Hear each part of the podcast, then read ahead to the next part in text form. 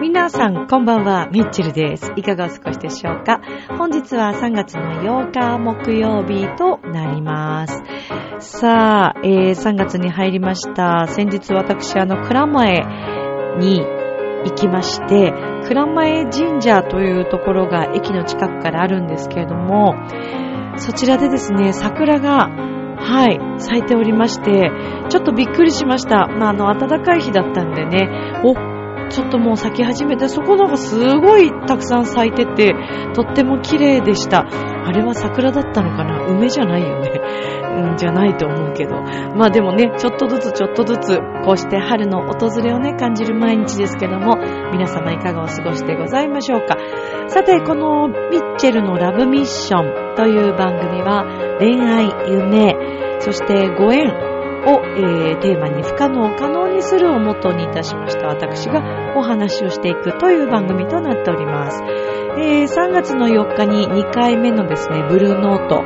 山の楽器、山のミュージックサロンのイベントも無事に終わりまして、えーその日のこと、そして、えー先週ちょっと最後にお話ししました、2期会のオペラ、えーに行った時のお話をさせていただきます。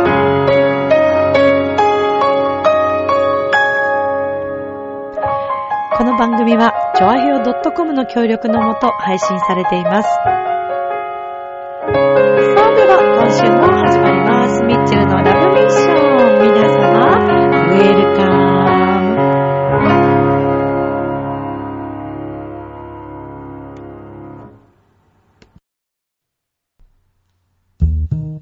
ム。ねえ、楽しんでる？もしかして、諦めたりしてない？チョアヘオ .com を聞いているそこのあなた、ミッチェルと一緒にラブミッション。改めまして皆様こんばんは、ミッチェルです。いかがお過ごしでしょうか？本日は3月の8日となりますけれども、うん、蔵前神社は多分、多分桜だと思うんだけどな違ってたらごめんなさい。ちょっと自信なくなってきた。でも桜に見えた。私には桜でした。いや、すごく綺麗でした。あの、ぜひ、お近くに行かれた際には、蔵前神社にも寄っていただけたらいいかなと思いますよ。あのー私はね、その、蔵前に行く理由としましては、以前にも言ったと思いますけども、汁なし担々麺の担々タイガーさんが大好きでですね、えー、店長のツイッターフォローしてるぐらい好きで、ちょっとその日行ったんですけど、その日は残念ながら、えー、お会いできなかったんですけど、で、その蔵前のね、綺麗な、えー、まず神社で、蔵前神社で、えー桜であろう、桜を見て、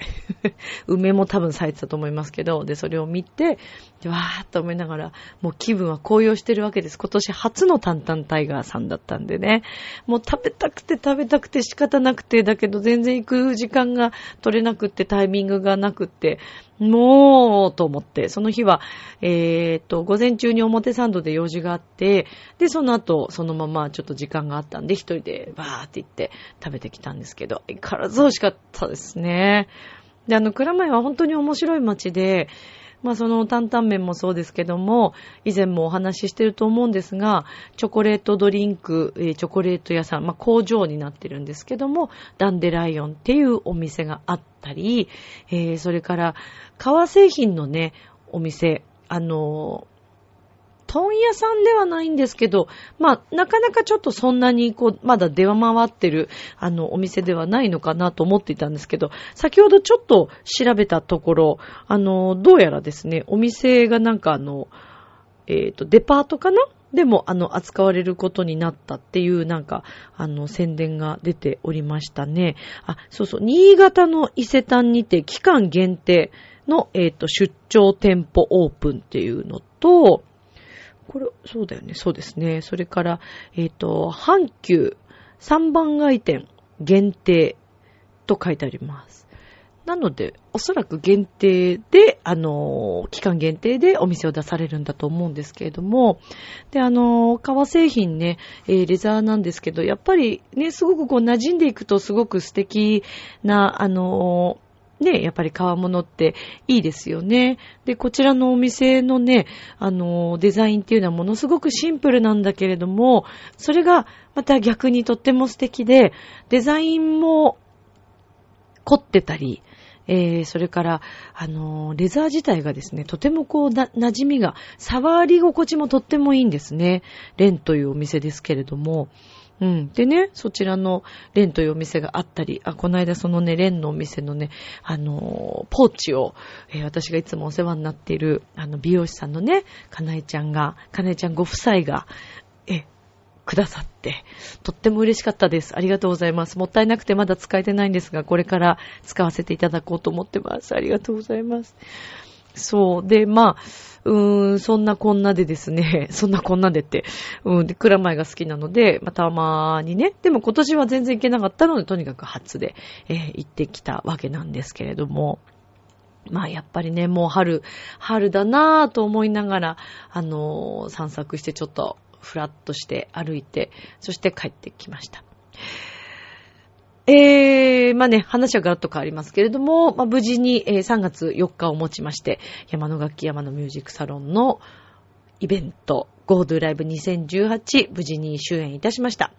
まあ、どれだけこのラジオを聴いてくださっている方であの日、ね、お会いできた方がいらっしゃるかどうかはちょっとわかりませんけれども、もし聞いてくださっている方がいらっしゃったら、ね、えー、出演くださった皆さんとか、それから、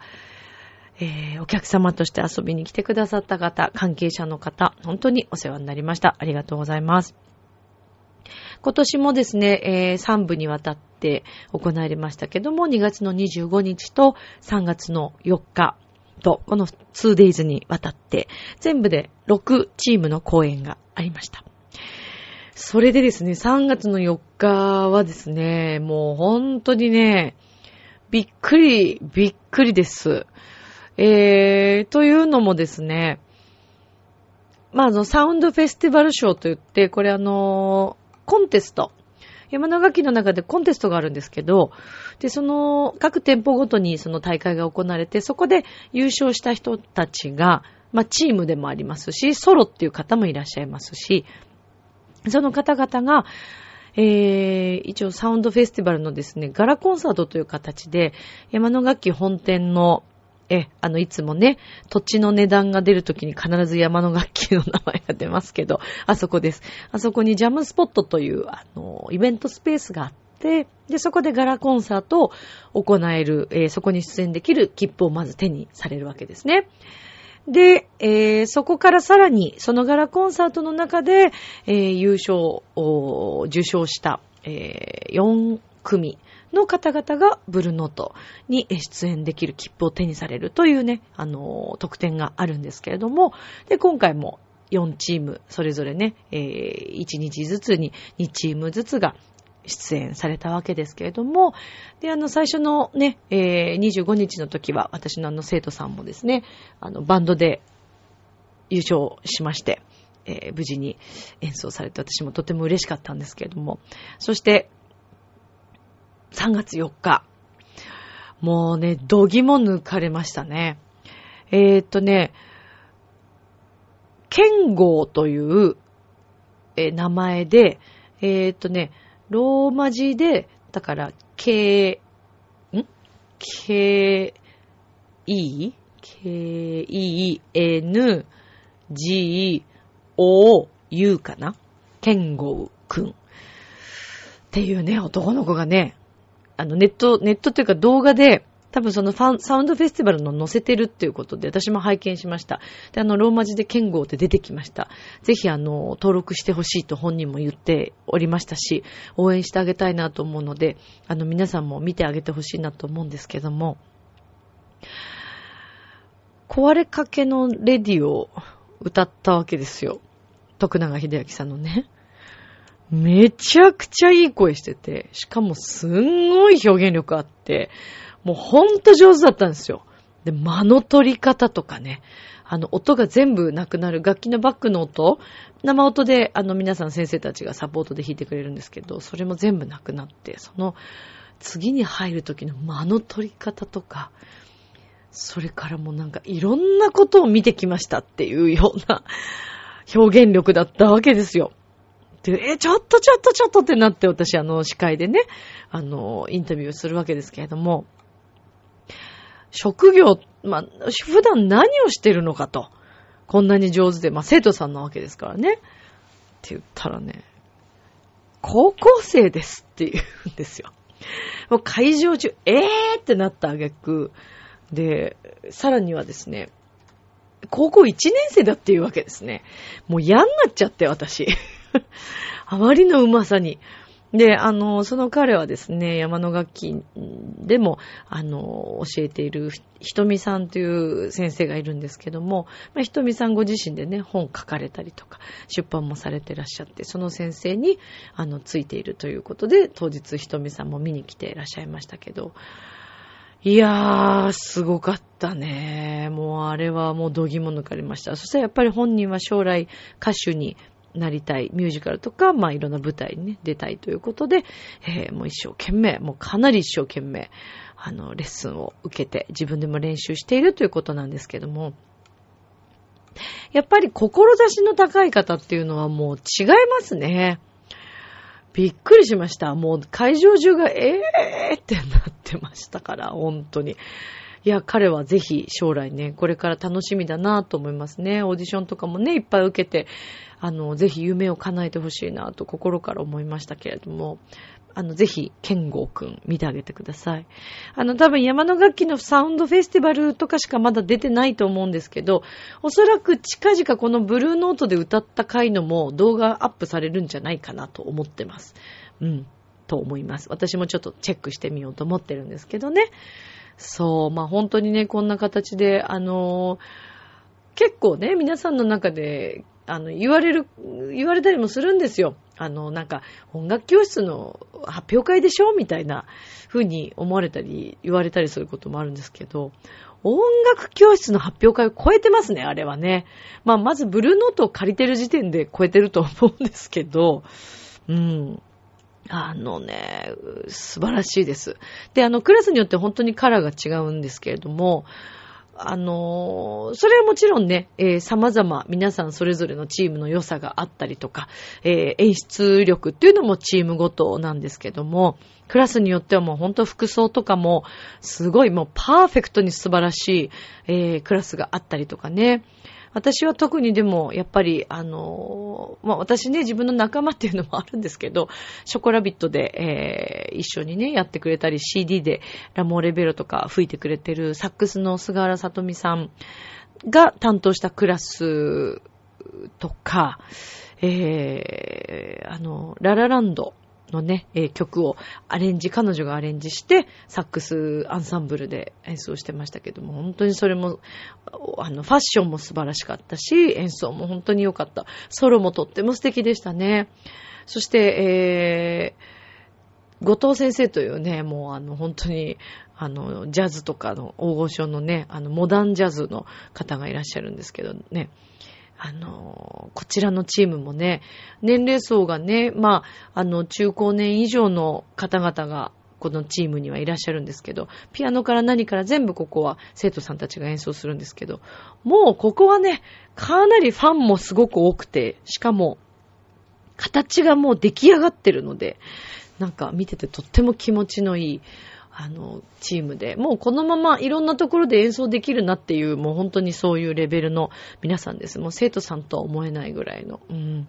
やっぱりチームによってはいろんなところでジャズフェスとかに出てたりとか、えー、もされてるそうですけどもね。いや、でも本当に音楽でね、集まる仲間っていうのはとっても素敵だなというのを、この2日間で改めて思いました。あの、今回もね、こうしてあの司会をえー、総合司会というかね、あの、トータルでずっとやらせていただいたんですけども、毎回こういう機会をね、いただけるのは私にとってもとってもありがたいことですし、あの、勉強にももちろんなるし、楽しいし、あの、そうですね、本当にありがたいですね。ありがとうございました。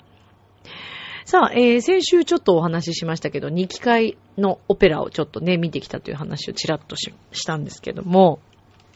今回のこのオペラにはですね、あの、私もお世話になってるテノールの、えー、桜井誠さんというね、先輩とか、えー、それから今はもうね、トップを駆け、駆け抜けていらっしゃる、えー、清水かすみさんというね、ソプラノの方とか、えー、それからですね、うーんとね、えー、っとね、あ、名前が出てこない。名前が出てこない。えーと、ごめんなさい。えっと、かが、かがさんというあのバリトンの方ですとか、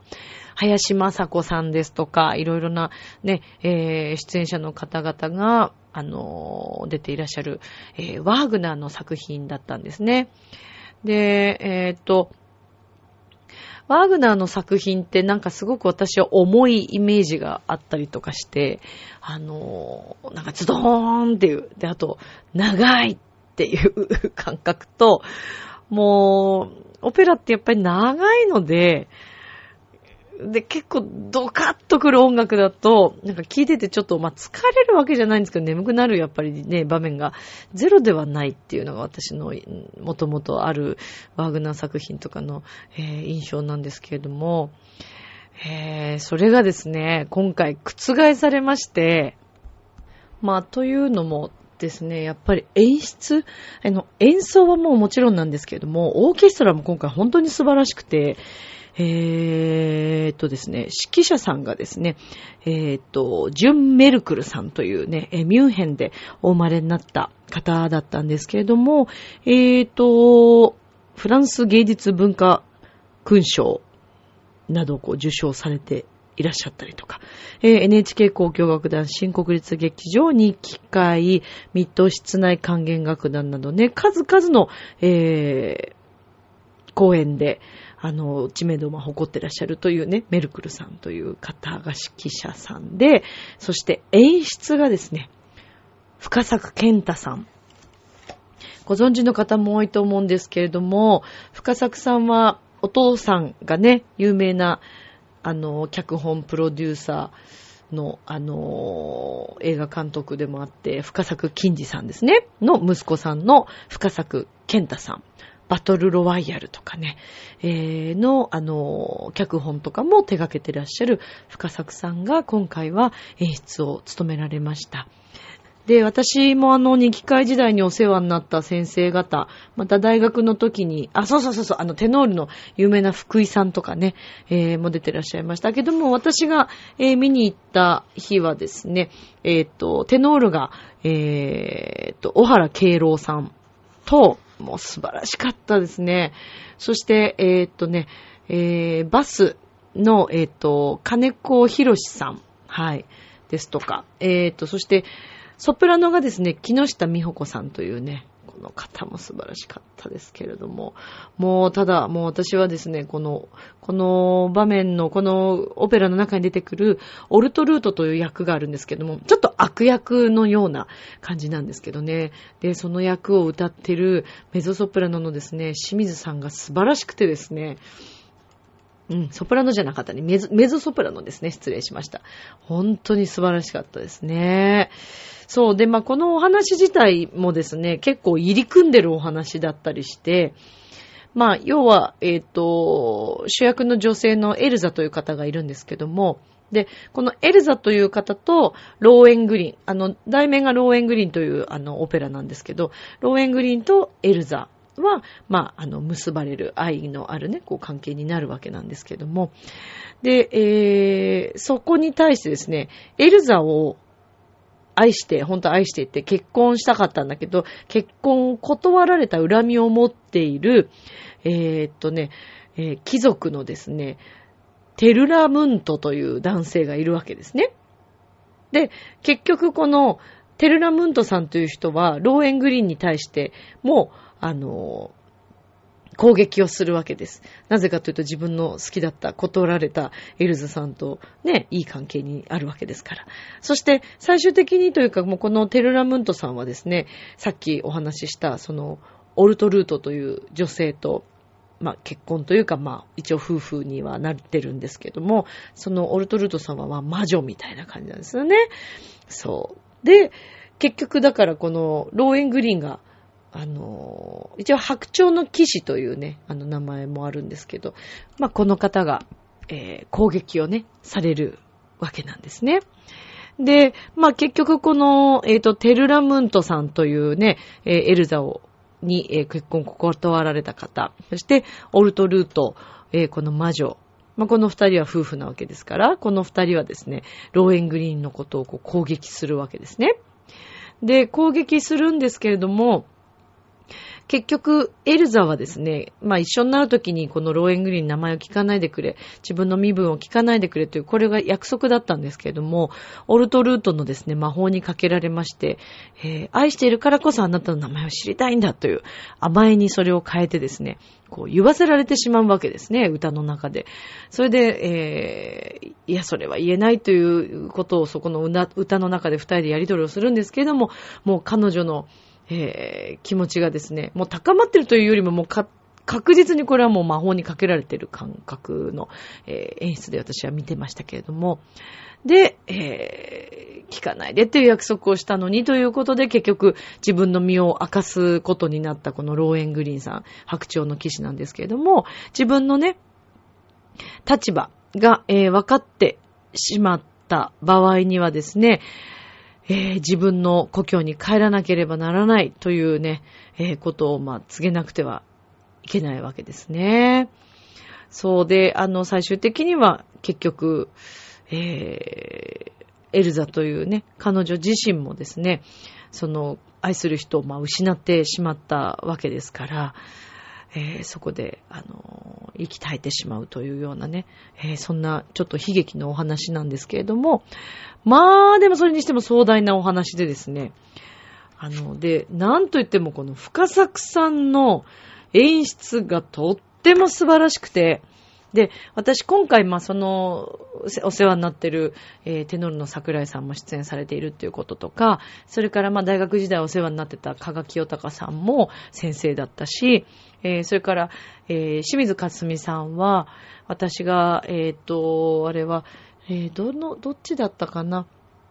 うんと、小沢塾のですね、オペラのダブルキャストで、日本人キャストとして、えー、出演されてて、で、その時にも、あの、ちょっと、ちょっとだけお話ししたり、写真撮らせていただいたりっていう経緯がもう素晴らしい方だったんで、あの、その頃から応援してたんですけども、だったり、それから、えー、っとですね、公演のですね、公演監督、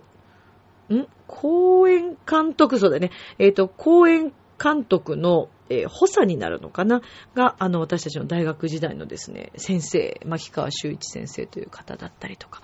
っていういろんなことが重なった、プラス、深作さんはですね、私実は昨年お会いしておりまして、お話ししたと思います。あの、映画のオーディションを私、受けてるんですよ。ね、何を思ったのか、まあ映画のオーディションを受けたんですけど、で、その時に、えー、落ちてしまったんだけれども、そこの、あのーオーディションを行ったね、会社の方からご連絡をいただいて、ちょっと少数なんですけれども、何人かにちょっとお声かけをしていて、実は、あの、深作健太さんの、ワークショップがあるんですけども、いらっしゃいませんか？ということで、お声かけいただきました。で、あの、それがですね、結構、まあ、あの、正直ね、ワークショップっていうのも、やっぱりこれだけ有名な方ですから、結構お値段かかると思うんですけど、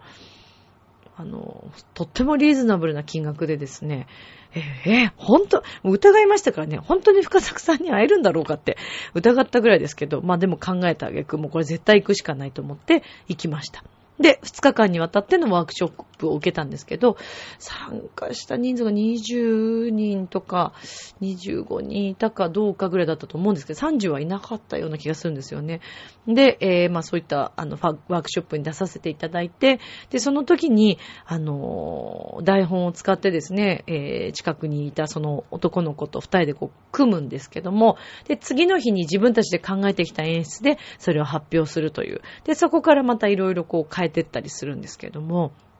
で私はあの、すごく、その当時ね、あの、その、その当時というか、まあ、去年ですけど、すごく若いね、えっ、ー、と、役者を目指してる男の子と一緒に組んで、えー、で、あの、ワークショップ始まる前にちょっと早めに公園に行って二人で練習したりとかして、で、それから行ったんですけど、で、私たちはあの、舞台、私も舞台経験しているし、彼も結構舞台のイメージがあったみたいで、じゃあ舞台っぽく作ってったんですよね。で、舞台っていうのは、前っ面といってこう、あの、体自体の前を結構こう、皆さんに見せるように歩いたりとか、まあ、今は結構ね、もっと普通になって変わってきてると思うんですけども、なんとなく喋るときはやっぱりこう、顔を前に向けないと前に声が飛ばないとかね、マイクがあればまあ少し違いますけど、ただ、なんとなく舞台人ってこう体を前に見せるっていうオペラもそうなんですけど、なんかそういう癖があって、で、私たちが演出したのもそんな感じで作ったんですよね。で、えー、いろんな方々、こう、演技をされて全部私たちも見たんですけども、で、もう一回、ちょっと全員は回せないけど、あのー、この後もう一回ちょっと組を変えてやりますっておっしゃって、深作さんが。で、あの、私、こう、トータルして見てて、一緒にやったその彼もすごい上手だったんですけど、小池くんっていうね、その名前だけ覚えてるね、小池くんっていうね、とっても上手な男の子がいたんです。でも、一日だって前日に台本渡してるの全部暗記してきて、しかも、貫禄もすごい、表情もすごい、この人は上手いなと私も見てて思ったんですけれども、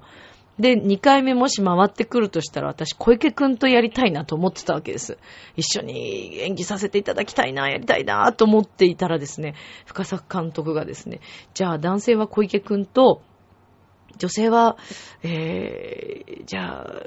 ミッチェルさん行ってみましょうか、みたいな感じで。あ、あの、一応自分の名前とかこうなんか出したりするんで、で、そこで、あの、確か私ミッチェルって出してたと思うんですよね。そうそう。で、あの、一緒にやらせていただいたんですけども、もうそこからですね、スイッチの入りようがすごくてですね、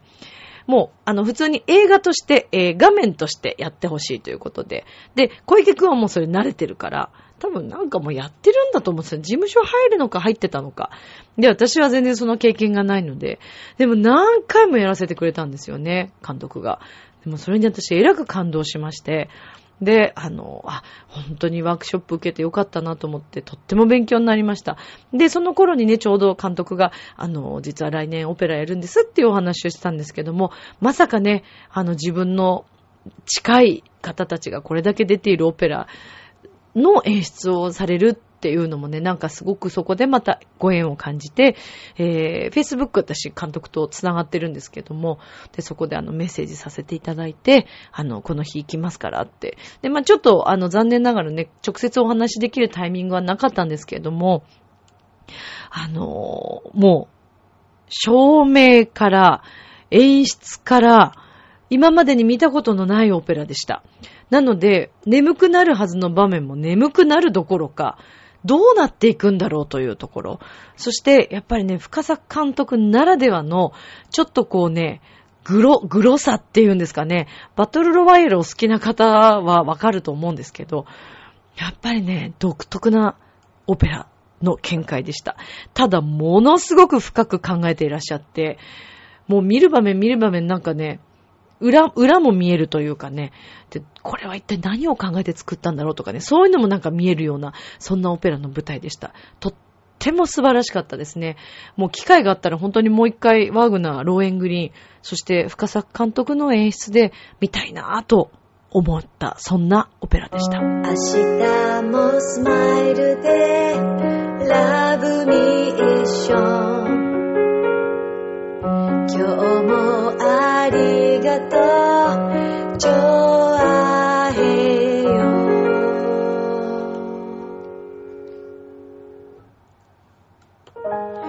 はい、ということでエンディングでございますけれども、えー、まあ今回はですね、東京都交響楽団のえー、演奏でね、えー、二機会合唱団で、えー、行われたわけですけれども、もうとにかく、あの、久しぶりに素晴らしい舞台を近くで見れて、とっても幸せな時間を過ごすことができました。やっぱりね、生演奏、この間の K バレエカンパニーもそうですけど、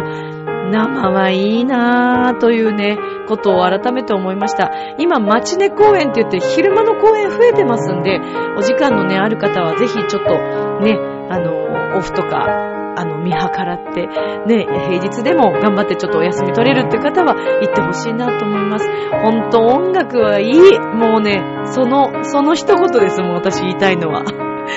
では、えー、今宵も良い夢を、明日も楽しい一日を。またね、ありがとうバイバーイ